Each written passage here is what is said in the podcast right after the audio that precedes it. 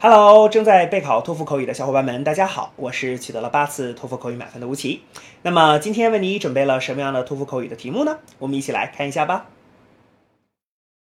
When looking for information for a research project, some students prefer to get their information mainly from the Internet. Others prefer to mainly use printed materials such as books and academic journals. Which do you prefer and why? Begin speaking after the beep. Well, um, I would like to look for information on the internet. Because in this case, I can just complete my research paper much better. I mean, uh, on the internet, I can access information from everywhere uh, around the world.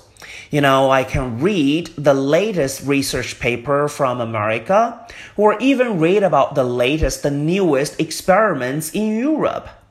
So this can help me to get enough information and make my paper perfect. And besides, it's also convenient to look for information online. I just need to type the keywords, then the results will show up. 好的，那么以上呢就是我们今天啊所给出的这段满分回答。接下来需要屏幕前的你做些什么呢？那就是要跟读和模仿这段录音。放一句录音，跟读模仿一句，再放一句录音，再来跟读模仿一句啊！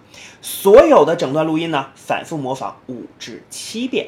这样的话呢，相信屏幕前的你就可以掌握其中的单词、短语和句型。那么持之以恒的话呢，吴奇相信在你的托福口语考试当中，你就会把这些单词、短语和句型自如的、流利的应用出来。那么，我觉得你离托福口语的高分就不再遥远了。